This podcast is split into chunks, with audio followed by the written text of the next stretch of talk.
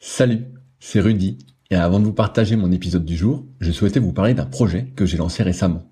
En effet, après presque un an d'existence du podcast, je me suis rendu compte de quelques manques entre guillemets concernant certains sujets qui pourraient aider à mieux performer. N'étant évidemment pas un expert dans la pratique du kayak, je suis toutefois depuis plus de 20 ans dans le milieu de la musculation, et c'est pourquoi je souhaite vous partager mes meilleurs conseils en rapport avec le kayak. C'est pourquoi j'ai réalisé une formation gratuite à destination des kayakistes et séistes motivés en quête de progrès. Dans cette formation gratuite, je vais vous partager des conseils techniques avec vidéo à l'appui sur certains exercices phares en musculation que vous pratiquez déjà. Je vais également vous partager des conseils alimentaires et notamment sur comment prendre de la masse utile, mais aussi sur comment éviter au maximum les blessures au dos et aux épaules si fréquentes pour beaucoup. Enfin, je vous partagerai ce qui est pour moi un trait de caractère indispensable à cultiver pour aller encore plus loin parce que votre réussite ne dépend que de vous. Si vous êtes intéressé par cette formation gratuite, cela se passe directement sur le site www.secretdukayak.org en renseignant votre email dans la petite pop-up présente sur la page d'accueil qui apparaît moins de 5 secondes après que vous soyez dessus. J'espère sincèrement que cela vous aidera. N'hésitez pas à me faire un retour après avoir suivi cette formation gratuite si vous aviez des idées, questions ou suggestions. Salut, c'est Rudy et je vous souhaite la bienvenue pour ce nouvel épisode des Secrets du kayak. Le but de ce podcast est de vous partager ma passion du kayak de course en ligne et de partir à la rencontre des champions. Qui sont-ils et que font-ils pour performer au plus haut niveau? Aujourd'hui, je vous partage ma conversation avec Anne Michaud qui a participé à deux Olympiades. On revient sur ses débuts, mais aussi sur ce qui l'a poussé à viser la haute performance et sa vision de la préparation physique pour le kayak. J'espère donc que l'épisode vous plaira. Je vous laisse découvrir Anne Michaud et ses secrets. Salut Anne, comment vas-tu aujourd'hui? Bonjour Rudy, bah ça va bien, un peu comme tous les jours d'ailleurs. Merci. comme, comme, tous les jours, tu es toujours de bonne humeur alors? Ah, Souvent, écoute, j'ai cette chance-là. Eh ben, eh ben, écoute, comme, tu le sais, ça fait longtemps que je te cours entre guillemets euh, après, et donc après euh, de nombreuses semaines, peut-être mois, à euh, essayer de te joindre. Et ben, je, suis, je suis bien heureux de t'avoir sur le podcast. Donc, euh, tu connais un peu la, la question, euh, la première question, c'est comment tu as découvert le kayak? Euh, donc il faut remonter au siècle précédent. Hein. Ça, ça, commence à ça commence à faire un petit peu. Euh, c'est c'est pas très original. Hein. C'est mes frères qui faisaient du kayak. Il y avait un petit club à à Mantoche, très exactement, euh, une petite bourgade de 500 habitants. Et donc c'était un petit peu euh, inespéré. Et ça avait l'air très sympa, trop sympa, euh, à la fois de pouvoir aller sur l'eau et puis aussi l'ambiance c'est Claudine et François Rigolo qui euh, qui s'occupaient du club. Et bah, j'ai gratté, j'ai gratté, j'ai gratté, j'ai fait pression auprès des parents. Puis au bout d'un moment, ils ont cédé, ils ont commencé à me faire apprendre à nager. Et puis après, ils ont lâché le fauve et puis voilà quoi. et ça a commencé comme ça. Tu, tu, avais quel âge? Ben, euh, ma première licence, j'avais 9 ans. Mais c'est ah rigolo parce que je, ouais ouais, je garde un souvenir euh, très précis de la première séance, la première fois que j'ai eu la chance de monter en canoë avec François, euh, justement, François Rigolo, on a fait euh, un tour de C2, C2 Leclerc. On a traversé la Saône, euh, truc que je faisais que à la nage. Oh, c'était trop sympa de voir la, rive de l'autre côté. On a fait le tour des îles au milieu des roseaux.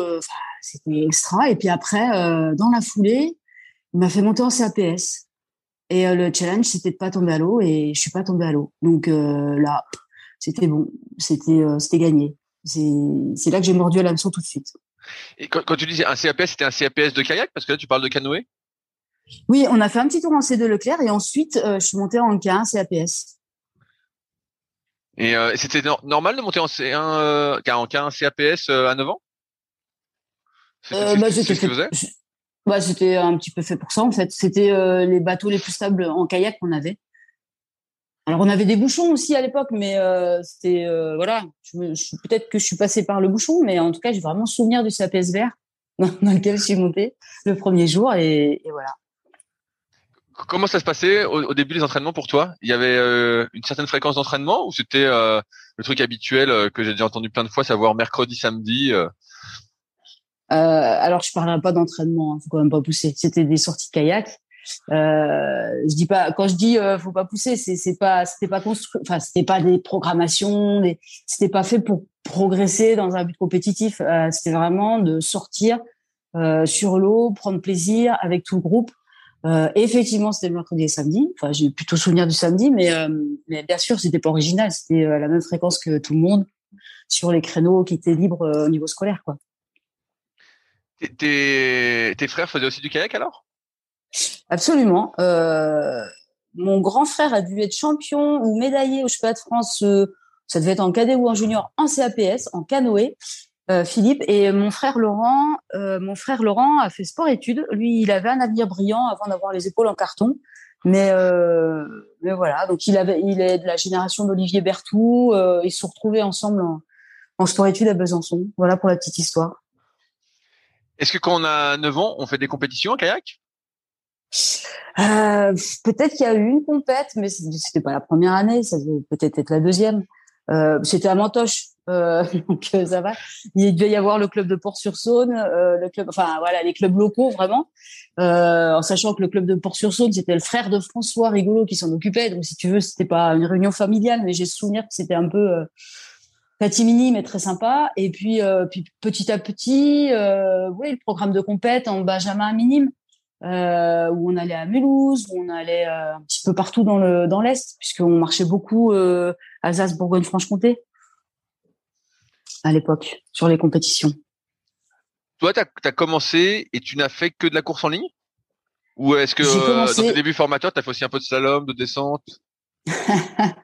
Si Michel Chapuis tombe sur ce podcast, il va bien rigoler. Je vois sourire en coin d'ici là. J'étais vraiment une, une bille totale en slalom. Euh, j'aimais pas ça du tout. La descente, ça pouvait aller, mais alors le slalom, euh, j'étais pas à l'aise et j'ai euh, non, non, non, j'ai trouvé aucun plaisir. Et visiblement, ça se voyait, ça se voyait dans ma façon de ne pas passer les portes.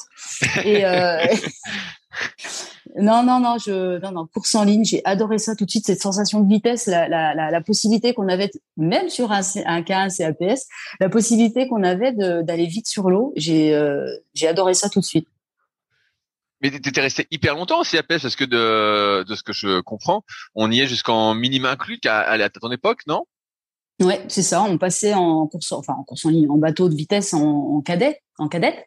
Mais euh, après, c'était pour les compètes. Euh, je me souviens en minime 2, peut-être minime, non, pas minima, mais minime 2, euh, je m'entraînais la plupart du temps de, de mémoire hein, en bateau de vitesse. Ça devait être un ranger ou un lanceur à l'époque. Et, par contre, en, Benjamin minime, le, le jeu, c'était justement de pouvoir s'entraîner en bateau de vitesse, euh, à la fois sans tomber à la, à la baille et puis en allant vite, quoi. Et ça te frustrait pas trop justement de t'entraîner en bateau de vitesse et après de repasser en, en CAPS pour les compétitions? Bon, il y a des fois, faut pas se poser de questions quand la règle est comme ça. Euh, tu peux pas la changer, donc euh, tu t'adaptes. Ouais, parce que j'imagine que ça, ça glissait un peu et donc là, comme ça glissait pas, tu devais euh, forcer à ah, fond. ça, ça, glissait, mais moins. ça glissait, mais moins, forcément. Euh, et puis, euh, puis euh, tout, le bateau était plus large. Enfin, c'est c'est forcément pas la même chose. mais bon, c'était c'était comme ça. Donc, si je voulais faire des compètes et puis et, il fallait que je passe en CAPS. Donc, c'est c'est voilà, c'est comme ça. Quand, quand tu faisais tes sorties kayak, est-ce que vous étiez un petit groupe de copains à le faire ou tu étais seule et peut-être la seule fille? À cette époque-là, ouais, on était un petit groupe et je me suis, bah, il y avait surtout des gars. Je me souviens plus trop euh, pour les filles s'il y en avait. Oui, il y en avait pas, pas beaucoup, mais en tout cas, euh, il n'y avait pas de de différence, tu vois, euh, de genre. On était, franchement, François et Claudine, nous ont toujours traité les garçons et filles de la même manière, sans aucun problème. Et, et ouais, on faisait beaucoup de sorties ensemble, quoi. autant que je me rappelle, c'était souvent, enfin, c'était que des séances collectives à l'époque.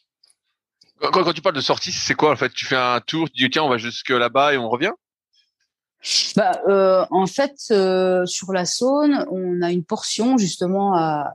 En fait, initialement, le club était euh, était à Mantoche et puis après, il est monté à Gré, le fameux club de Gré, qui est à 6 kilomètres euh, sur la Saône. Donc en fait, ça veut dire que sur cette portion-là, il n'y a pas de barrage. Tu peux naviguer, tu peux faire allègrement 15, voire même 20 bornes si tu vas sur le canal. Donc euh, forcément, on se faisait des boucles.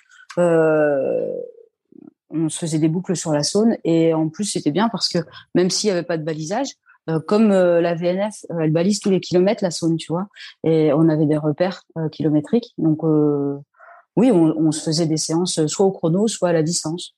Ça veut dire que durant tes jeunes années, ça t'arrivait de faire des 15 kilomètres sur l'eau? Non, non, là, là, non, non, non. ça dépend qu'est-ce que tu appelles jeunes années, mais. Euh... Bah, bah, bah, Benjamin minime? Non, non, non, non. On devait monter, on devait faire, je sais pas, 5, 6, 7, je sais plus. Euh, c'est loin. Hein. c'est loin. C'est facile. C'était quelle année, c'était quelle année tes débuts?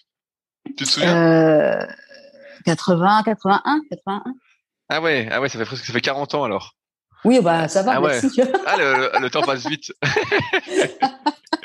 c'est pour ça que mes mémoires, euh, mes mémoires sont peu précis. euh, quand tu as commencé à faire des compétitions peut-être un peu plus importantes, comme euh, les régates minimes, est-ce que euh, tu sortais du lot? Alors la première entre guillemets grande compète, quand tu dis régate minime, moi c'était le cheval de France, enfin les régates de l'espoir à Trémola en 1985. Et c'était la première fois que je voyais tout ce monde, euh, toutes ces concurrences, euh, mais avec un grand détachement, les grands yeux ouverts. Enfin, c'était vraiment très sympa. Et euh, se détacher, euh, pas nécessairement. J'ai dû faire, euh, je sais plus, 5 et 6 euh, sur la vitesse et sur le fond. Oui, ça doit être quelque chose comme ça. Et est-ce que donc c'est quelque chose qui t'a motivé pour ta deuxième année? De te dire bah, j'ai bah, bien aimé, ouais. Est-ce que je peux gagner Est-ce que vous avez l'esprit de bah compétition? Bah, j'ai l'impression, oui. Mais ça, j'avais déjà remarqué, ne serait-ce que quand on faisait les sorties avec les garçons, l'idée c'était que bah, dès qu'il y en a un qui tapait une bourre, c'était de, de le suivre. Et puis surtout, euh, si je pouvais être devant, c'était bien, quoi. tu vois? Et, surtout sur, sur les petits, les petits sprints, toi, les petits trucs un petit peu nerveux. Et puis ça, ça m'est resté quand j'étais en sport, en sport études en, en 89. Oui, c'est ça, 88, 89 où on s'entraînait avec des euh, Philippe Aubertin, Hervé Charlan, euh, enfin voilà, des, gens qui fréquentaient l'équipe de France, euh, au moins junior. Bah, en fait, leur jeu c'était ça, c'était ils mettaient un grand coup de pelle pour me faire croire qu'ils allaient partir, puis moi je partais. Mais donc oui, oui, bah, je crois que l'esprit de compétition, ouais, ouais, ouais, c'est sûr que ça m'a animé, c'est sûr. Est-ce qu'en minime 2, tu réussis mieux les régates de l'espoir? Euh, vraisemblablement, euh, oui, puisque je dois gagner la vitesse et faire deux en fond. On ah ouais. la bourre avec Armel Bayou de Blois. Ah si, mais j'ai des souvenirs quand même. Et, donc là, durant cette année, entre minimum et minimum 2, est-ce que ton entraînement avait augmenté en fréquence? Tu avais changé des choses Au club, ils avaient changé quelque chose ou pas? Écoute, euh, je saurais pas dire. Autant je sais que j'ai le souvenir que ça s'est vraiment structuré en cadette parce que je voulais euh, passer un cap. Et euh, Claudine, elle m'a vraiment accompagnée là-dessus. Bon, elle, elle s'occupait pas plus de moi que des autres. Euh, Claudine, elle a une formation de prof de PS. Et euh, bah, Claudine et François, ils, ont dévoué leur vie au club. Euh, et ça, jamais je leur en serai reconnaissante. un peu pour le kayak et surtout pour tout ce qu'ils m'ont fait découvrir à côté. Et, et, et, les choses se sont vraiment construites effectivement au passage à la catégorie cadette. Maintenant, minime 2, je me souviens du stage terminal qu'on avait fait à Port-sur-Saône qui était euh, extrêmement euh, cadré, planifié, programmé. On s'entraînait. Catherine Grosjean, elle était venue s'occuper de nous. Euh, alors après te dire si ça avait vraiment progressé sur toute la période hivernale et sur toute la saison, probablement, mais je ne saurais pas dire précisément. Qu'est-ce qui fait qu'en cadette tu voulais aller plus loin? Bah, j'avais mis le pied dans l'engrenage, monter sur le podium, c'est agréable, t'avais as bien envie de recommencer. En tout cas, moi, j'avais bien envie de recommencer. Puis en plus, il y avait ce challenge. Là, tu, tu passais dans une catégorie où tu allais euh, te confronter à des, des, filles qui avaient un an de plus que toi. Euh, enfin, voilà, il fallait, euh, il fallait travailler quand même. Est-ce que tu restes au même endroit pour t'entraîner quand t'es cadette?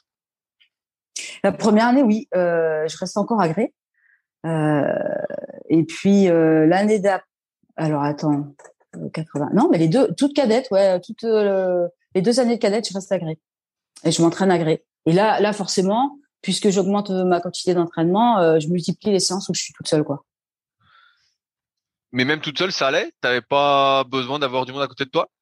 Non. Enfin, si, tu en as toujours besoin. Il y a des périodes qui sont plus difficiles. Et puis, à un moment donné, euh, sortir de ta zone de confort, c'est quand même plus facile quand il y en a qui poussent aux fesses que, que toute seule. Mais euh, en tout cas, en termes de motivation, euh, ces années-là, ça, ça passé quoi. Et, puis après, je suis, ouais. Vas-y, vas-y, Yann. Et, et, puis ensuite, euh, ensuite, j'ai souhaité euh, franchir encore un autre cap. Et puis, euh, c'est pour ça que j'ai rejoint euh, Patrick Masson, Mamas, à la sport études de Besançon en 88-89. Et là, là, comment, comment ça se passe pour toi au sport-études Donc là, tu rejoins d'autres sportifs qui sont un peu dans la même mouvance, qui ont les mêmes objectifs. Est-ce que tu t'intègres facilement? Euh, oui, oui, oui, oui. Après, le rythme a été euh, bah, forcément différent. Là, c'était la première année d'internat. Bon, après, j'étais un petit peu, ça va, j'avais pas 12 ans, mais euh, première année d'internat, euh, non, c'était toute une aventure. C'était très sympa, un bon groupe d'entraînement, un site différent d'entraînement avec le doux qui est assez. Et il a du tempérament, le doux. Hein. Il suffit qu'il y ait un petit peu d'eau et tout de suite ça bouge beaucoup plus que la saude ne peut bouger. Donc euh, c'était bien en termes d'adaptation, d'adaptabilité. Euh, et puis bah, je découvre euh, la musculation un peu plus construite. je découvre le suivi médical. Je découvre, je découvre pas mal de choses. non non, c'était une, bonne une bonne aventure, une bonne expérience. Et est-ce que là tu parles de muscu, mais donc en, en kayak, il y a l'entraînement kayak, il y a l'entraînement on va dire euh, course à pied, l'entraînement muscu. Est-ce que tu faisais déjà de la course à pied auparavant? Oui, oui, oui. Bon, en fait, ça c'est culturel. Euh, mes parents n'étaient pas nécessairement sportifs, compétiteurs dans l'âme, mais euh, ils sont déjà compétiteurs et pas forcément dans le sport. Et, ils, ont une culture de l'exercice, je te dirais plus. Et ce que mes frères et moi, on a reçu en héritage, c'est-à-dire que bah, chez nous, tout le monde était inscrit au club de cross de Mantoche, par exemple. Euh, et donc euh, forcément les entraînements de cross euh, tout l'hiver. donc voilà, ça c'était culturel. Donc puis je faisais déjà de la course à pied avant d'intégrer la, la section la section sport études. Et comment tu t'en sortais en cross? Bah, je suis peut-être un petit peu lourde pour courir vite et longtemps. mais euh, bah, au niveau, au niveau euh, départemental, ça allait, ça allait. Je pouvais, euh, je pouvais faire des médailles, mais en même temps, en Benjamin et minime en Haute-Saône, si tu veux, il n'y avait pas grand, grand monde, il n'y avait pas énormément de concurrence. Mais, mais c'était sympa aussi. Puis c'est très formateur de courir dans le froid, dans la boue, dans, enfin voilà, c'est, c'est bon pour le cœur et c'est bon pour la tête, quoi. Ouais, j'allais dire, c'est pas de ce que je comprends, c'est pas trop ton effort. Justement, le, long, toi, t'es plus sprinteuse à démarrer. Et finalement, tu trouvais quand même du plaisir dans le long? Surtout quand ça se finissait. bah, oui, oui, oui, oui, quand même, ouais, ouais. C'est euh, et puis en plus, ça m'a permis d'avoir quelques bases quand même. Euh, tu, tu peux pas être sprinter. Euh, enfin, je pense que Maxime Beaumont pourrait le dire. Tu peux pas être sprinter euh, euh, dans le temps sans avoir un foncier conséquent, quoi. Comment ça se passe alors ces années cadettes en sport-études? Est-ce que là justement tu grimpes encore d'un niveau et tu te dis que tu peux peut-être est-ce que tu es prise en équipe de France, pardon, en cadette? Euh, Alors en cadette, donc j'étais encore, euh, je n'étais pas encore en transport études. Je suis prise en équipe de France, notamment en 88. C'était une super année. Euh, 88, où j'ai le souvenir que au Championnat de France à Tours, on, a ramené toutes les médailles euh, et ça c'était chouette avec les, coéquipières. Donc c'était chouette pour le club de Gré, t'imagines? Un petit club comme ça qui euh, qui domine la catégorie cadette. Ça, on l'a bien apprécié. Et puis, euh, c'était vraiment sympa. C'était une aventure extra parce que on, était parti au Championnat de France à, Tours et euh, direct, on partait des Championnats de France euh, au Championnat d'Europe à, à Trasona, ouais, dans le nord de l'Espagne. C'était Bruno Bico, Bruno Bicocchi, Mamas et Françoise qui nous encadraient, les juniors. Et on avait enchaîné donc avec un stage terminal et puis championnat d'Europe.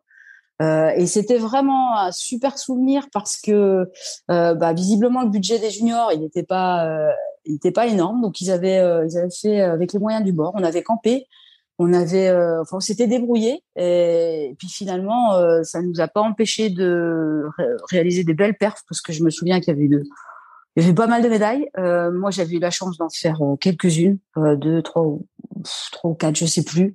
Ah ouais. Donc euh, c'était ouais ouais, ouais c'était vraiment. Euh, alors attends, euh, c'était il n'y avait pas les pays de l'est. Hein. Je... Ouais, mais, mais quand même là c'est quand même prometteur. Tu te dis là ça, tu vois que je tu recontextualise. Ouais, ouais, ouais, c'était très sympa. Tu, enfin, j'ai goûté à, à l'international et euh, et puis puis ça a rigolé. Et d'ailleurs, tiens, ça me fait, euh, ça me rappelle que justement en 88, en début d'année, on était à, à, la fameuse régate de Bratislava euh, juste avant d'aller à Borum, deux régates qui, en tout cas à l'époque, je sais pas aujourd'hui, mais euh, qui étaient vraiment euh, des références pour les jeunes. Et puis j'ai le souvenir à Bratislava d'avoir battu une Allemande de l'Est. Wow.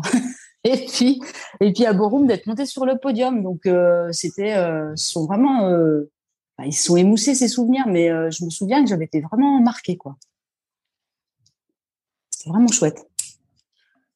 Là, à, ce moment-là, c'est quoi tes, ambitions en kayak C'est de faire des championnats du monde plus tard C'est de faire les Jeux Olympiques? Qu'est-ce que tu te dis à ce moment-là que tu, fais des médailles européennes? Donc, est-ce que tu as il y a, deux, il y a deux types de personnes en général quand j'interviewe. C'est soit ils ont l'ambition tout de suite les jeux, les jeux, les jeux, ou soit ils prennent les compétitions à la compétition, quoi. bah là, je saurais plus trop dire comment je me positionnais, mais forcément, quand tu es arrivé à un échelon, enfin moi, j'avais envie d'aller voir ce qu'il y avait au-dessus, quoi. Euh, mais c'était peut-être, alors après ça a peut-être, tu vois, évolué au sens où euh, euh, j'avais surtout envie de voir jusqu'où je pouvais aller. Plutôt que euh, de gagner des compètes, c'était voir euh, moi jusqu'où je pouvais aller, jusqu'où je pouvais, enfin jusqu'à quelle vitesse je pouvais faire avancer mon bateau, jusqu'où je pouvais optimiser ma technique. ça c'est venu plus tard si tu veux, mais mais c'était plus dans cette dans cet esprit là. Et, est-ce qu'il y avait justement là, tu parles de vitesse, ça me fait penser. Est-ce qu'il y avait des tests avant l'arrivée de Kirsten? Euh, en équipe de France chez les jeunes Est-ce qu'il y avait des tests euh, Je sais pas s'il y avait, y avait des tests? Alors Kirsten, moi j'étais déjà plus chez les jeunes. Hein. ouais, mais c'est pour ça, c'est pour ça que je te dis avant ça, est-ce qu'il y avait des tests euh? ben, on avait beaucoup travaillé. moi, il y a une époque, je m'entraînais avec Christophe de Bob sur le pôle de Dijon et on avait beaucoup travaillé justement sur sur tout ce qui était vitesse, gestion de la vitesse sur la distance, euh, gestion de la vitesse optimale. Euh, on avait euh, parce que c'était les tout débuts des, des speedomètres, tu vois. Ok, ah oui. ouais, ouais, ouais, Les tout débuts avec les listes sous le sous le bateau. et puis sinon, ils prenaient les chronos. on avait une ligne balisée tous les tous les 50 ou peut-être moins. Et puis ils prenaient les chronos, tu vois. Mais ouais, on avait fait un travail là-dessus en rapport avec la fréquence cardiaque, la fréquence de, de pagayage et tout ça. Mais ça, c'était dans les années début senior. Ok. Mais en, en cadet, tu n'avais pas de test particulier euh, qui était fait euh, régulièrement, comme on, a pu voir après? Bah, euh, bah, régulièrement non, effectivement. Euh, ce souvenir euh, très très désagréable d'avoir découvert les piges, a choisi les piges d'hiver, là, a choisi le roi, le, le, le je sais pas combien il y avait, 3000 C'est un 3000 je crois, je sais plus. Mais c'était long, c'était long, c'était affreusement long. Contre la montre, oh non, non, bah non, ça c'était terrible. ça, j'ai pas, j'ai pas trop aimé en fait, pour tout dire. Je crois que le chrono s'en est ressenti, mais euh... c'est trop long. Qu'est-ce que tu fais comme étude, toi, au fait, après ça, après tes années cadettes euh, Je, alors après, j'ai fait quoi? Première, la première, j'ai faite à Besançon. Je suis rentrée ensuite passer le bac à gré parce que j'ai bien aimé euh, l'internat, j'ai bien aimé la sport études, mais je me suis dit on va peut-être assurer et pour avoir le bac, je vais peut-être rentrer à la maison. et et, euh, et ensuite j'ai fait fac de sciences nat. Ok. Euh, parce, ouais, parce que je voulais faire euh, prof de sciences nat. Et ça, ça m'a tenu jusqu'en licence, au moment où je me suis retrouvée devant un amphi. Enfin là, je, je, digresse un peu, mais devant un amphi pour faire un, tu vois, on avait des exposés à faire. Et euh, j'avais un exposé, j'avais tiré le, le sujet, et euh, je me suis retrouvée avec un ornithorynque en pluche, enfin en paillé, pardon, un ornithorynque en paillé, et je devais faire une demi-heure sur l'ornithorynque. Et là, je me suis dit, c'est peut-être pas ça que j'ai envie de faire toute ma vie. Voilà, et c'est là que ça a viré. Mais ouais, j'imagine. j'imagine. Euh, comment ça se passe les années juniors pour toi? Est-ce que c'est la, la, la, suite logique euh, de cadette? Tu performes encore plus? Bah, ça, ça a progressé dans d'autres domaines. Euh, je fais, je fais pas du monde en 89 à Halifax, là, à Dartmouth. Euh, je fais une finale, je crois. Euh, mais c'était moins bien. C'était, euh, c'était moins bien. Peut-être que hum, je m'étais un peu éloignée de mon projet ou je sais pas. Tu sais, quand t'es ado, à un moment donné, tu découvres des choses. Enfin, tu découvres des choses. Tu, je te dis, l'internat, le changement de structure, euh, il faut s'adapter. Moi, je me suis adaptée, mais peut-être que je me suis un peu à ce moment-là éloignée de ce projet de compétitif. Euh, pour autant, c'était une très bonne expérience. Euh, et puis ensuite, par contre, ça a été difficile de rentrer, de s'astreindre à, un rythme euh, ben là, pour le coup, j'étais toute seule quasiment à tous les entraînements. Euh, j'ai eu, euh, j'ai atteint l'objectif puisque j'ai eu le bac. J'ai été sélectionnée au Championnat d'Europe 90. je crois que on fait, je crois que je fais deux médailles, une sur le fond, tiens, et une sur la vitesse avec en K2 avec Manuela Thirion. Euh, mais c'est pas euh, c'est pas mes plus grandes années, si tu veux. Mais c'était intéressant, mais c'était pas mes plus grandes années. Et c'est pour ça que j'ai décidé en euh, en première année de fac de retourner dans une structure parce que là, je savais que si je voulais continuer à progresser, il fallait que je pas que je m'entraîne seule. T'as été où alors? Et du coup, bah du coup, je suis allée à Dijon. Je suis allée au pôle au CPEF de Dijon. Ça, c'était en 90, 90, 91. Et là, donc, il y avait, il y avait un, groupe d'entraînement qui s'entraînait à fond? Ouais, ouais, ouais. ouais. Euh, alors, qui y était en 90 bah, Il y avait euh, Philippe Aubertin, il y avait... Euh... Et après, c'est arrivé, tu vois, après, il y a eu Isabelle Boulogne, il y a eu Cédric Noyau, euh, donc des gens de ma catégorie avec qui on pouvait s'entraîner tous les jours, où euh, c'était, euh, ça mettait de l'intensité à l'entraînement quotidien. aux séances de muscule, enfin voilà, c'était aussi ce que je recherchais. Donc là, quand, tu parles, tu es déjà t'es senior 1, c'est ça? Ouais. Et comment ça se passe comparé aux, autres seniors? Est-ce que parce que donc j'en ai interviewé pas mal de ta génération euh, et donc euh, de ta génération a priori il y avait équipe de France A, équipe de France B, euh, si j'ai bien compris. Est-ce que toi en senior 1, euh, tu rentres en équipe de France au moins dans le collectif? Alors, bah, écoute, on, c'était quoi 90 91 donc euh, bah, je me retrouve au cheval du monde donc je dois être dans le collectif 1 je crois que je vais à Malines je crois que je vais à Duisbourg. Je sais plus trop hein, parce que euh, après tu vas toujours au même endroit donc euh, j'ai du mal à, me souvenir très exactement. Mais oui je, je devais être avec bah, c'est là qu'on a commencé le K2 avec Françoise Françoise Laurent qui voulait pas hein, parce qu'elle avait préparé avec Valérie Jules mais Bon, bah, euh, on a fait du cadeau ensemble. Euh, elle a 1m80, moi 1m60. On a vite déterminé la place de l'une et l'autre dans le bateau. Bah, pour, pour, voir devant, quoi. Sinon, il y en a une qui aurait rien vu, quoi. C'est ça. Euh, si, si, mais en fait, je, je crois avoir intégré l'équipe une dès la première année. Ok. Et bah, tout à l'heure, tu disais que tu étais lourde, mais tu fais 1m60, donc combien tu, est-ce que ça se demande combien tu pesais euh, durant ta carrière? Ah, Je sais pas, je devais faire 60, 62. Tu vois, c'est assez dense. tu cours pas, tu cours pas forcément très vite, très longtemps, quoi. Est-ce que tu penses, euh, je fais une petite parenthèse, que ta taille t'a limité pour aller vite? Euh, Probablement. Alors pas pour aller vite sur les départs, euh, mais euh, pour aller vite sur un peu plus long.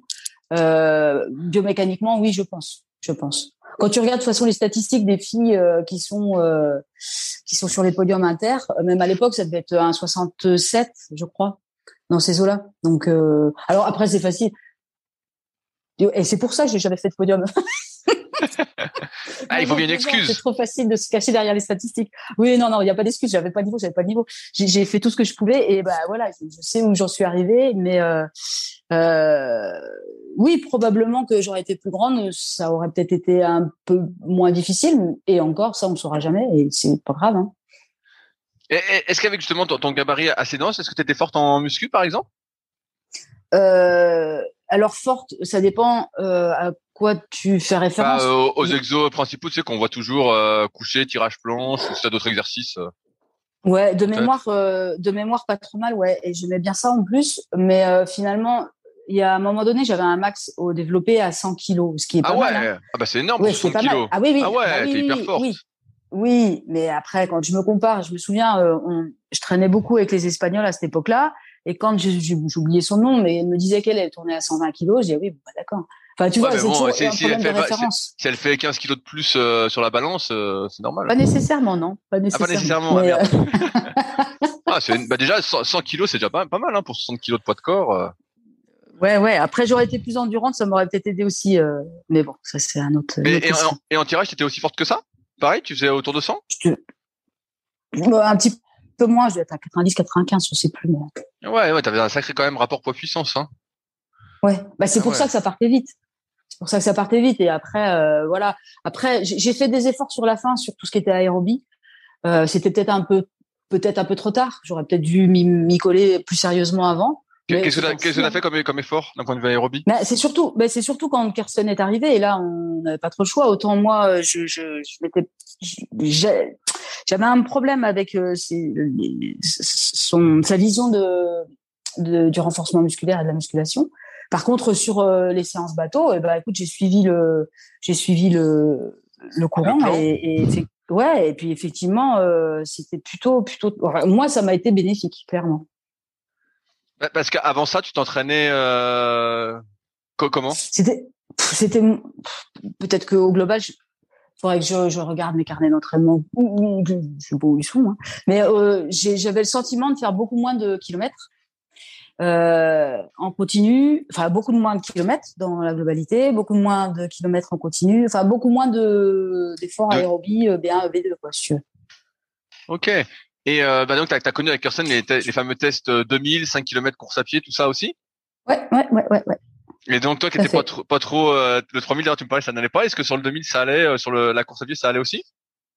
Bah, après, euh, j'avais, j'avais pas le même âge, donc à un moment donné, euh, tu te plies aussi aux exigences, euh, et puis tu te dis que s'il propose ça, c'est qu'il y a une raison. Donc, euh, et puis si tu veux être sélectionné, il faut passer euh, les tests. Donc, bah oui, tu, te parles de ça parce que parce que j'ai eu Sébastien Mayer, c'est pas encore sorti au moment où on fait l'épisode, et lui justement, il m'a dit, bah au début, les tests, ça marchait pas du tout. ouais, ouais, Et donc, bah, il s'est fait, il s'est fait sortir. Surtout chez les garçons, il n'y avait pas la même densité que chez, chez les filles, quoi. Non, mais le, le 2000, je n'ai pas le souvenir de ce que j'y faisais. Je sais que j'étais pas en tête, mais euh, je pense que je limitais les dégâts. Le 5000, euh, moi, mine de rien, j'aime bien courir, donc euh, je m'en sortais pas trop trop mal. Euh, et puis après, tout ce qui était, euh, c'était des efforts en muscle, hein, c'est ça, c'était max de rep à deux minutes. Ouais. Bon, bah ça, ça allait aussi.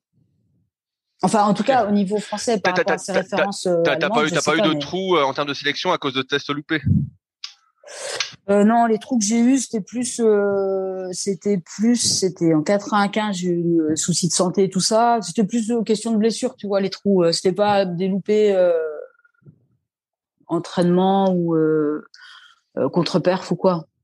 Enfin, si, forcément, les blessures, ça induit des contre-perfs. Enfin, les résultats sont pas là, mais mais je m'étais pas, c'est pas des erreurs que j'ai faites à l'entraînement qui m'ont coûté des sélections.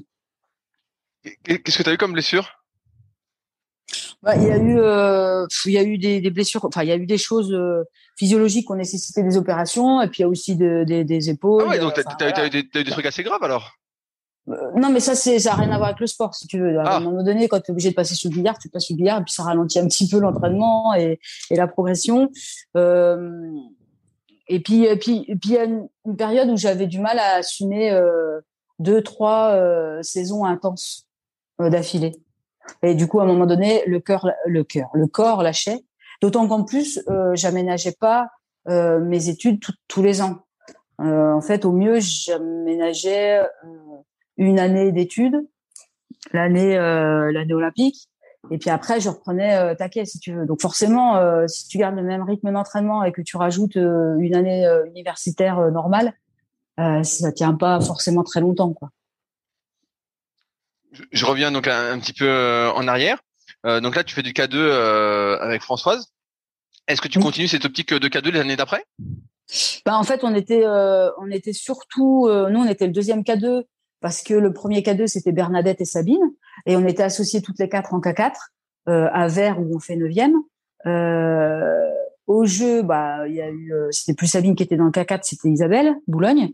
Euh, donc euh, là notre euh, notre parcours il, il était surtout un peu en K2 mais surtout en K4. Et puis après après, j'ai voulu plutôt m'orienter, euh, dans la mesure du possible, vers du K1. C'est là qu'on s'est, en 93, 94, peut-être un peu loupé avec Sabine, où on aurait dû euh, euh, s'associer. Mais bah, ça s'est pas fait, ça s'est pas fait, mais euh, peut-être des caractères un petit peu forts. Mais, mais, mais là, j'avais tenté ma chance en, en mono, en bi, je sais plus trop. Et en 94, je fais le choix du monde en monoplace au Mexique. Et c'est là que je fais, je sais plus, je fais deux finales en 500 et en, en 200 où j'étais pas trop trop loin. Bah, j'étais pas euh, proche du podium. Donc tu vois, sur le coup, j'étais contente, mais a posteriori, euh, de toute façon, tu fasses une finale, que tu fasses 4 ou 9, euh, en gros, ça revient au même, quoi. Ouais, mais peut-être qu'au fil des années, tu t'es rapproché de, du podium. Peut-être que tu as pu voir une progression comme ça. Ouais, peut-être. peut-être. ah, t'es pas convaincu. Je, je, je, reviens avant. Tu, tu, tu dis que au, au K4, vous avez fait les jeux? Oui, on, on, en fait, on s'est sélectionné, on a sélectionné le K4 euh, pour les Jeux de Barcelone. Euh, et dans, les, dans le K4 aux Jeux de Barcelone, il y avait Bernadette Brajon, euh, Isabelle Boulogne, Françoise Laurent et moi. Et alors, est-ce que c'était une, une, consécration pour toi ces, ces Jeux de Barcelone? Est-ce que c'était génial comment c'était? Bah, C'était. Waouh, c'était. Euh... T'as pas l'air convaincu. bah, non, non, j'essaie de, retrouver le ressenti que j'ai eu, mais évidemment, c'est impressionnant. En fait, c'est tous les à côté qui sont impressionnants. Euh... C'est démesuré, le, village, tout, tout est démesuré. Et puis tu vois, tu vois les autres athlètes, tu vois les. Moi, je me souviens, j'ai été bercée au meeting d'athlétisme, et là, tu tombes nez avec des gens que tu regardais à la télé, qui t'ont fait rêver quand tu quand môme. Euh, et après sur euh, la compétition en, en elle-même, euh, ouais, ouais, peut-être peut-être que l'objectif était atteint, l'objectif d'aller au jeu était atteint. Euh, tu vois quand quand t'es un peu limite, quand tu connais ton ton niveau, c'est-à-dire que dans, dans les sports énergétiques comme le kayak, si tu veux, la hiérarchie elle est un petit peu établie. Euh, tu vas pas en, en, trois mois de passer de, de six secondes à, à, en tête quoi enfin à gagner l'épreuve donc tu sais qu'il y a une petite hiérarchie tu sais que tu peux pas nécessairement prétendre au podium donc euh, l'objectif déjà euh, c'est de passer la marche et de te sélectionner au jeu mais tout ça c'est inconscient hein. et mais quand tu y es bah l'énergie qu'il faut euh, qu'il faut continuer à mettre bah elle est plus nécessairement là tu, tu, vois ce que je veux dire? Oui, oui tout, tout, à fait. Euh, je, je, vois bien de toute façon que les, on, on, sait, on connaît la hiérarchie comme tu dis, euh, on sait à peu près euh, ce qui va se passer quoi. À moins d'un gros pépin, on connaît un peu le déroulement des courses ou presque. ça, ça on ne souhaite pas. Ça, ça bah, à part Joseph Haïdem qui tombe à l'eau 5 mètres avant la ligne, ça, ça arrive pas en course en ligne en fait. Ouais, ouais, il n'y a, a, pas trop de surprises. C'est ça. Est-ce qu'il y a un moment dans ta carrière où tu sens que tu te rapproches euh, un peu plus des meilleurs au niveau mondial? Euh, Peut-être euh, s'il y a une fois où j'ai ressenti ça, c'était en 98 au championnat du monde où le 200 commençait à prendre un petit peu d'importance. Il n'était pas encore olympique, dommage. Et où là, c'était une distance sur laquelle je me sentais mais très très bien. Et en plus, avec euh, toute la préparation qu'on avait pu faire, notamment avec Kirsten, je me sentais vraiment euh, encore mieux que les années précédentes sur le 200. Et, je crois que tu l'as bien compris, c'était plutôt ma distance euh, préférée, de prédilection. Et bah, il se trouve que, bah, que je fais quatrième au championnat du monde. Ah ouais trois, ouais, derrière trois grandes, euh, trois grandes compétitrices. C'était dans le désordre. Tu avais Joseph Haydem, Caroline Brunet et la hongroise Eva. Non, je sais plus son nom. Elle a, c'était pas Rita Coban, c'était bon bref, peu importe, je vais pas retrouver. Et, euh, et là, je me suis dit ouais, c'est chouette. Alors bon, toujours pas de médaille, mais euh, ah ouais, c'est euh, c'est sympa, c'est très chouette. Bon après après c'était je, je, crois que c'était la dernière compète interne de, de, ma carrière mais ça je ne savais pas encore à l'époque. je, je, reviens un peu en, en arrière. tu t'entraînes à, à, Dijon? Tu restes combien de temps à Dijon? Bah, Tout du long en fait. Je rentre au pôle en septembre 90 et euh, moi j'ai arrêté en 2000, euh, enfin en 99-2000. Octobre 99 très exactement, ça y est, ça me revient. Mais est-ce qu'il y a eu des, changements d'entraîneur tout au long euh, de ton parcours là-bas? Oui, oui, oui. On avait commencé avec Christophe Debove, ensuite on a eu Bico et Françoise, et, et il me semble que c'était Fred Loyer. On a eu Fred Loyer aussi, mais alors je sais plus trop si c'était avec France avant Françoise Ebico ou après Françoise Ebico Désolée pour cette imprécision. J'espère que ceux qui sont concernés vont pas se T'inquiète. Euh, Fred a, de l'humour, donc ça devrait aller. J'en doute pas. Mais euh, non, mais ça devait être Fred avant euh, Françoise Ebico parce que je me souviens Françoise en 99 qui me disait, écoute, enfin, elle m'a, elle m'a signifié que peut-être c'était temps pour moi de penser à arranger le bateau. Elle a très bien fait. C'est pas facile à faire quand tu es entraîneur. Elle a très bien fait. Je la, je la remercie encore pour ça. Et, euh, et donc, je pense que c'était elle qui était encore là en 99. Qu'est-ce que tu, tu ferais euh, différemment pour euh, mieux performer? Est-ce qu'il y a deux trois trucs que tu changerais? Des erreurs peut-être après coup avec le recul que tu as faites et que tu ferais pas? Est-ce que, bah, est que, tu ferais par exemple plus de volume d'entraînement tu vois, vu que tu as commencé quand Kirsten est arrivé à augmenter ton volume et qu'a priori ça a plutôt bien réussi vu 98. Ouais. Volume aérobie, hein. Ouais, ouais, volume, aérobie parce que ouais parce que volume au global, je pense que je me suis farci un ou deux sur entraînement, donc euh, ça c'était pas c'était pas ce qui me manquait, mais peut-être peut-être un peu plus d'aérobie, euh, c'est sûr. mais au global, finalement, je te dirais, on n'a qu'un essai, donc il faut le faire le mieux qu'on pense. et puis, si, non, moi, j'ai pas de regrets. Je, je, pense que j'ai fait ce que je pensais le mieux au moment où je l'ai fait. Voilà, donc je ne changerai pas forcément grand-chose. Euh, euh, alors, qu'est-ce qui te manquait euh, pour faire la médaille? Ah bah si, hey, il y en a, il y a trois places hein, sur le podium. il y a trois places sur le podium et puis quand tu sais que euh, comment la performance est, est, est, est multi multi critères, multi paramètres, enfin c'est incroyable quoi. Entre bah, tous les aspects euh, prédisposition, les aspects mentaux, euh, tout ce qui est relatif à l'entraînement, tout ce qui est relatif euh, à tous tous les paramètres. Donc, écoute, moi, je crois que j'ai, peut-être j'étais tout simplement pas faite pour faire du, de la très haute perf, parce que c'est le terme à la mode, la très haute perf en kayak de course en ligne. J'ai fait des performances intéressantes et c'est rigolo parce que j'ai toujours dit que j'avais pas fait de, de comment de haut niveau. Enfin, si, j'ai pas fait de haute performance. J'ai fait un peu de haut niveau, si tu veux, mais j'ai pas fait de haute performance. Euh, et tout le monde me dit, bah si, mais c'est vrai, c'est vrai. Quand tu fais pas de médaille internationale en championnat, c'est que tu fais pas d'autres. Et euh, tu t'es pas dans le même monde, si tu veux. Il te, manque des, il te manque des trucs. Après, quoi, ça dépend des gens. Euh, moi, euh,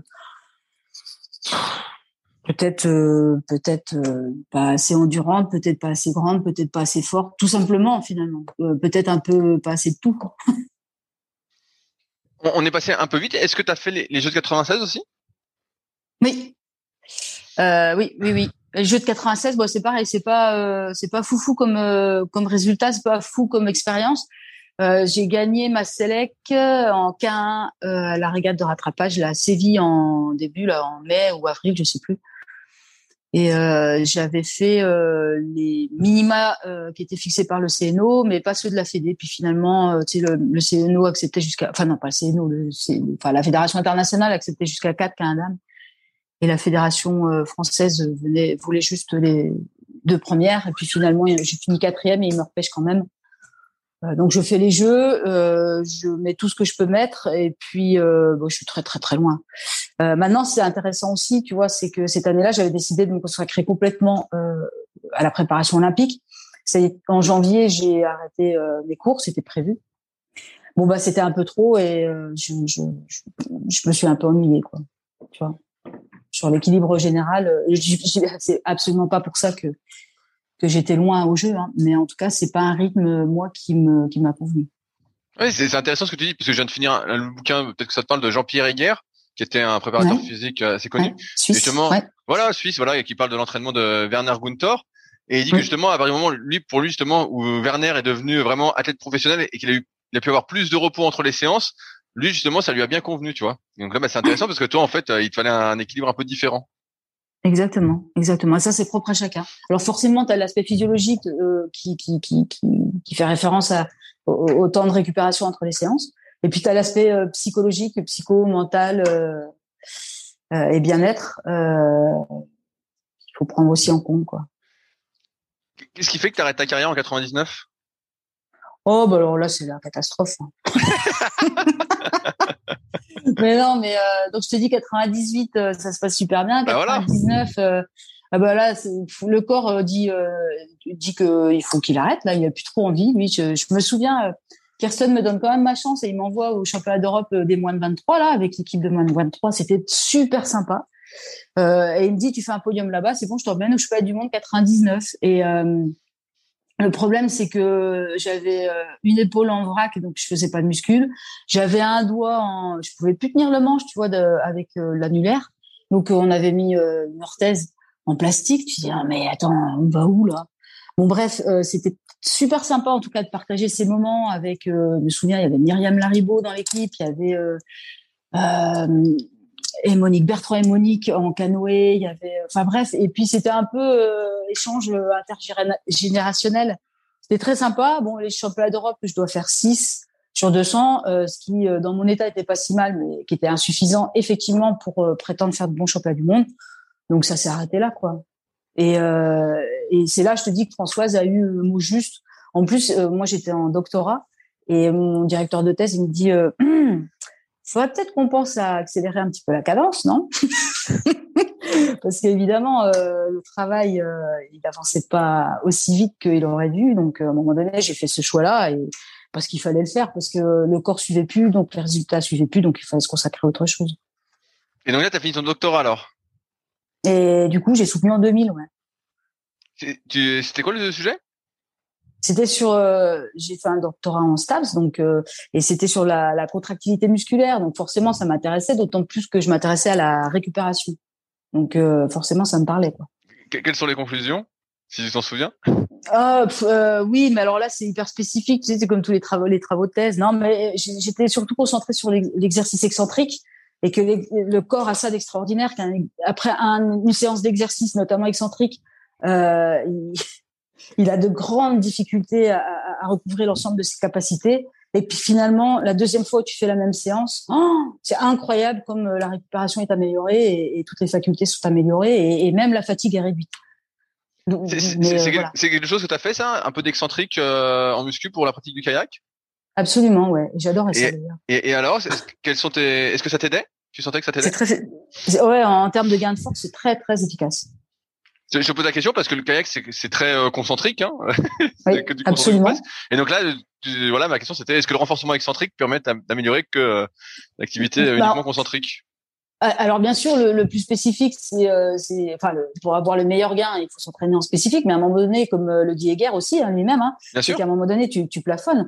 Donc il faut varier, faut varier les, les, les, sollicitations, les types de sollicitations, et effectivement, l'excentrique présente cet intérêt que de permettre une augmentation de la force maximale.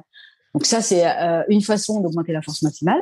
Et après, euh, pour, euh, il y a de l'intérêt aussi pour le kayak, me semble-t-il, à développer de l'explosivité et de l'endurance, d'endurance à un haut niveau de force. donc voilà, le, travail excentrique faisait partie intégrante de la planif de, de, musculation que je mettais en place avec l'équipe de Gilles Cometti à l'époque. Ouais, bah, j'allais dire justement, tu étais de, de Dijon, donc tu as tout le truc de, de Cometti. Et tu me corriges si je me trompe, mais de ce que je comprends, avec Kirsten, c'était surtout beaucoup d'endurance de force, de force endurance. Mm. Et euh, il n'y avait pas tout cet aspect justement euh, des méthodes un peu euh, comédie, quoi. Ouais, c'est ça. Et c'est là où moi j'avais du mal à adhérer. C'est ce que je, je, te disais tout à l'heure. J'avais un peu de mal à adhérer sur euh, cette approche de la musculation qu'avaient euh, Kirsten et les Allemands de l'Est, qu'on retrouvait aussi en aviron. Euh, bon, après, euh, qui suis-je pour euh, pour ne pas être d'accord avec un, un, un, dispositif et un système qui a, qui a donné autant de résultats? En tout cas, moi, j'étais pas convaincu du truc et je voulais aller voir jusqu'où euh, je pouvais aller avec cette approche plus comédie de, de, la musculation. Et, et, et, moi, je suis enfin, je reste intimement convaincu que cette approche-là du développement de la force maximale et de l'explosivité et d'un niveau de, de, de d'endurance à, un niveau de force élevé est intéressant quand euh, à côté tu fais justement un haut euh, volume d'entraînement spécifique en kayak. Oui, j'ai plutôt ton avis. Hein. ouais, parce que j'ai l'impression que euh, sinon la force endurance en musculation est un peu redondante par rapport à ce que tu fais en kayak. Mais je pense que les Allemands sont beaucoup plus intelligents et qu'il y a eu encore autre chose derrière. J'ai arrêté de chercher, mais enfin bon, en tout cas, le système a, a fait ses preuves. Ouais, ouais, non, mais c'est aussi ma vision du truc. Je trouve qu'il y a beaucoup de spécifiques en kayak et je me dis bon, ok, tu peux faire de l'endurance de force, de la force endurance, tout ça, mais c'est quand même assez redondant. C'est vrai qu'il y a mm. tellement de choses autour que tu peux faire pour améliorer des paramètres que, en fait, tu sais, comme tu vois, tu parles de force excentrique ou même de la pliométrie, euh, des trucs comme ça. Tu te dis mm. bon, euh, ça peut être des trucs qui peuvent apporter un petit truc en plus. Ouais. Le statodynamique, je me souviens qu'on en faisait aussi. Enfin voilà, des choses. Ah, bah, Comedy, hein. c'était beaucoup ça. Euh, pour ceux qui connaissent pas, il y, a, y, a, deux tomes qui résument à peu près tout. C'est Méthode moderne de musculation, tome 1 et 2. C'est ça. euh, Est-ce que par la suite, tu euh, entraînes un petit peu ou pas du tout? En kayak? Non. T'as pas cette envie que t'as as un doctorat stat, tu te dis pas, tiens. Euh... Je me suis posé la question, euh, très honnêtement, je me suis posé la question et puis euh, et puis euh, je vais être tout à fait sincère, c'est que comme le kayak était ma passion, je me suis dit si je travaille dans ma passion, là pour le coup, je ne ferai que ça 24 heures sur 24, 7 jours sur 7. Et je sais pas si j'ai si c'est vraiment si j'ai vraiment envie de ça et si c'est vraiment bien. Voilà. Donc je me suis préservée. Euh, j'ai pas fait ça. Ça veut pas dire que euh, je passe pas ma vie à poser des questions sur euh, sur euh, mes missions professionnelles. mais peut-être moins que si j'étais allée travailler dans ma passion. Qu'est-ce qui t'a amené au, tir à l'arc? Parce qu'aujourd'hui, tu es DTN adjoint euh, de la fédé de tir à l'arc? Ouais, comment t'en arrives là? Bah, c'est un peu un concours de circonstances. Non, c'est une, enfin, c'est, tu sais, la vie, elle est pas tracée. C'est, c'est beaucoup de, de, d'opportunités, mais bah, pas du tout, pas du tout. En fait, euh, fait un petit peu maintenant? mais non, non, pas du tout. Après le, après la thèse, euh, j'ai intégré le labo de bioméca et de physio de l'INSEP. Et, et, puis pendant quelques années. Et puis euh, là, il se trouve que euh, ben, le pôle, notamment les filles euh, du pôle de tir à l'arc, ont des petits soucis de blessure. Euh, récurrentes, tu vois, l'épaule, le grand dentelé, tout ça. Et, et donc, euh, les, les, entraîneurs vont voir le, leur to référent. Le to référent dit, bah, là, il faut faire une analyse de l'activité la, euh, pour déboucher sur un programme de renforcement euh, spécifique. Là, il va voir euh, le chercheur avec lequel il a l'habitude de travailler actuellement, avec lequel je partageais le bureau. Le chercheur en question, il me regarde, il me dit, bah non, moi là, je suis booké, je peux pas la prendre. Est-ce que tu la veux? Et j'ai pris la manip. On a fait une, analyse électromyographique de l'activité. Euh, on en a, euh, on en a déduit euh, certaines conclusions qui nous qui m'ont permis de mettre en place un programme de renforcement musculaire spécifique à visée prophylactique essentiellement. Et de fil en aiguille, j'ai passé le concours de prof de sport pour intégrer la fédé de, enfin pour être mise, placée auprès de la fédé de, de tir à l'arc, et, et où j'y ai exercé des missions de préparatrice physique et puis rapidement de responsable du haut niveau. Et ça fait depuis 2004 que ça dure. Et ça t'a pas démangé de faire un peu ça dans le kayak aussi, de faire, euh, tu vois, même s'il y, y, a des trucs, des papiers là-dessus, mais une analyse justement, euh, un EMG euh, d'activité, puis tu dis ah tiens c'est ça que finalement on est peut-être passé à côté d'un truc ou. Euh, Jusqu'à la recherche, non, j'ai pas eu l'opportunité, mais euh, quand j'étais au labo, c'était Didier Oyer qui était l'entraîneur du pôle de, de l'INSEP et on a bossé ensemble sur justement le programme de renforcement musculaire, enfin musculation du, euh, des, des, des, pagayeurs du pôle ouais, à l'époque, avec euh, avec Mathieu Mathieu Boubel, euh, avec Nathalie Marie, avec voilà, il y avait un petit peu de monde à l'époque et on a bossé ensemble et, et je, je l'accompagnais, je les accompagnais aussi en, en muscu j'encadrais certaines séances. Ouais, c'était sympa. Est-ce qu'il y a des deux trois conseils que tu as en tête euh, là-dessus, vu que tu as une vision un peu différente euh, de ce qui est habituellement proposé dans, en termes de renforcement musculaire? euh, ouais, moi je, je je sais pas, je sais pas ce qui se fait aujourd'hui, et puis je voudrais pas donner des leçons comme ça. Non, non, mais toi, de ton expérience? à l'époque, qu'est-ce que tu préconisais un peu différent? Ouais, je non, je, je préfère pas me me, me tu pas te mouiller. Mais... Tu veux pas te mouiller. Oui, c'est pas c'est pas tant pour mouiller, mais euh, je préfère que à la limite on, on peut en discuter euh, autour après. Enfin voilà, ouais, c'est ça, sans, sans, problème, mais euh, mais comme ça. Alors si si si d'une manière beaucoup plus générale, et là ce sort de la musculation, mais si j'avais un conseil à donner, c'est prendre plaisir dans tout ce qu'on fait, voilà. Ça, ça, tu vois, je me mouille pas du tout. Hein. bah, j'imagine c'est comme le tir à l'arc. Euh, tu nages. Ah, si, si, tu nageais en plus, mais tu nageais au début en plus. Mm. c'est ça, c'est ça. Aujourd'hui, c'est quoi ta mission euh, au tir à l'arc euh, je m'occupe notamment et préférentiellement de toutes les équipes de France, euh, des structures d'entraînement, du suivi socio-professionnel. Euh, bah, c'est bien déjà, qu'ils soient olympiques et paralympiques et non olympiques. Est-ce que tu, après ta carrière, tu as continué à faire un peu de kayak ou pas du tout? J'ai arrêté pas mal. Après, j'ai quand je suis arrivée sur Paris, euh, j'étais au Red Star. J'ai fait un peu de, j'aimais bien sortir, c'était sympa sur la Marne. Ouais. Et puis, ben depuis, euh, depuis non, euh, je monte une fois ou deux fois par an. Ah ouais, ça, ça, ça, te manque pas? Bah, en fait, c'est pas tant que ça, ça, me, ça que, que ça me manque, mais dès que je remonte en bateau, dans le, le course en ligne, euh, le même que 98, un truc qui se fait plus, hein, qui se voit plus sur les bassins, et eh ben écoute, je prends un pied pas possible. Même si ma pagaie, j'ai l'impression qu'elle est de plus en plus grande, mais bon, ça c'est notre problème. ouais. Bah, bah, tiens, c'est marrant parce que j'ai eu justement euh, Philippe Aubertin il y, a, pas longtemps au championnat de France à Vichy, et lui me disait que euh, bah, là justement il voulait essayer un peu les nouvelles formes de bateau, tu vois, pour voir comment c'était tout ça. Euh, et t'as pas eu ce, ce truc-là de vouloir essayer peut-être aujourd'hui les nouvelles formes pour voir comment c'est par rapport euh, aux anciennes? Bah, pas du tout. Tu pas quand je te dis, je monte une ou deux fois par an. Hein. Donc tu, tu imagines bien le niveau de mes sensations. Donc euh, non, je suis pas sûre que ce soit pertinent. Euh. Enfin, je, je... Est-ce que tu continues un peu quand même de faire du sport à côté? Oui, oui, oui. oui. J'essaie de m'entretenir. J'essaie de courir un peu, de faire du, du vélo. Euh, ouais, ouais, non, c'est important de bouger. Ouais, parce que dire, quand, bah, quand, tu es sportif de niveau en kayak, tu n'arrêtes pas, quoi. Tu fais plein d'activités, ça n'arrête pas, ça n'arrête pas. Donc, euh, comment euh, tu fais 23 euh, ans après? 23 ans après. Bah, écoute, j'essaie. En fait, le, la règle, c'est de faire euh, au moins trois aérobies par semaine. Donc que ce soit euh, du, du, vélo euh, sur les rouleaux là, à la cave, que ce soit du footing dans, dans les bois ou moi, ça fait 15 ans que j'ai vendu la voiture, donc je me déplace à Paris que en vélo. Donc déjà ça, ça c'est pas mal. Et, et, voilà. Donc et puis un petit peu de renforcement musculaire. Je dis bien renforcement musculaire, poids de corps.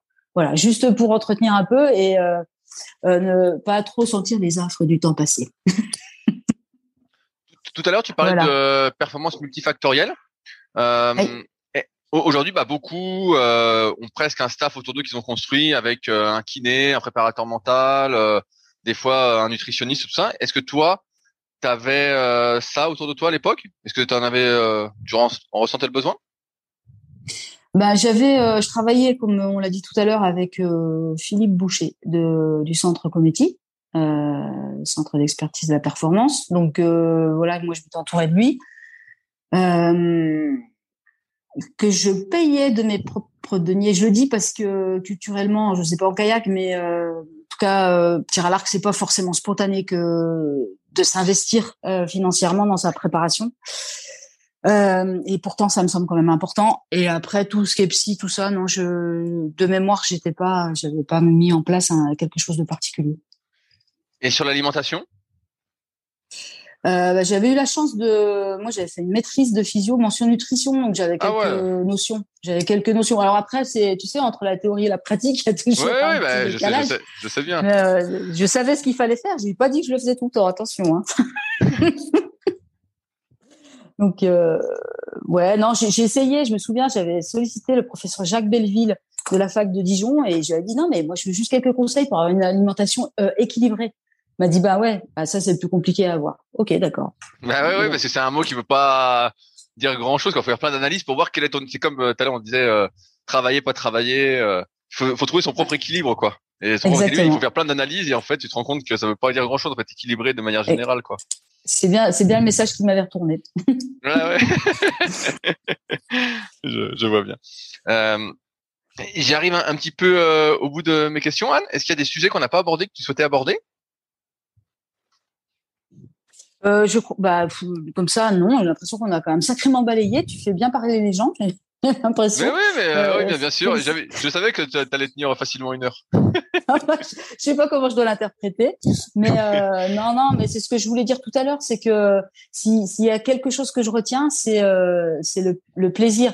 Alors on parle surtout de ce qu'on voit à la lumière, tu vois, les podiums, les compètes, euh, l'inter, les jeux. Oui, bah ça c'est bien. Mais euh, pour moi, si tu prends pas, s'il y a pas de plaisir au quotidien dans dans, dans l'effort, dans l'exercice ou sur le chemin qui te mène à ton objectif, bah tu l'atteindras jamais ton objectif. Par contre, si tu prends plaisir au quotidien, bah déjà tu as gagné ça quoi. Et, pour moi, c'est vraiment le, le moteur. C'est vraiment le moteur. Tu vois, extérieurement, bah là, on est sur un podcast de, de sportifs, euh, c'est que des sportifs qui vont nous écouter, mais c'est vrai que quand tu prends un peu de recul, tu dis, mais prendre du plaisir dans la souffrance en même temps, parce que tu te mets des séances, tu, tu vas au carton, euh, donc finalement, euh, tu prends du plaisir en t'infligeant un peu un truc. Euh, oui, c'est pas complètement c'est pas complètement sain et équilibré tout ça. Et encore, quand je te disais, moi, ce qui m'intéressait, c'était de voir jusqu'où je peux aller. C'était, euh, c'était aussi ça, quoi. C'était aussi ça. Donc, donc voilà. Et, et, bah super. Anne, s'il y en a après ce podcast qui veulent te contacter pour peut-être avoir des nouvelles ou comment font-ils? Est-ce que je mets eh ben, ton email? Quel est ton email? Alors mon email, on peut le mettre. tu peux mettre anne.reculet R E C U L E T orange.fr. Et bah c'est super. Comme ça, les gens sans problème, j'y répondrai. Ouais, bah, avec plaisir. Et, et bah, bah, merci Rudy. Bah merci, merci à toi. Euh, tu m'as conforté dans ma vision de la musculation pour le kayak. Désolé.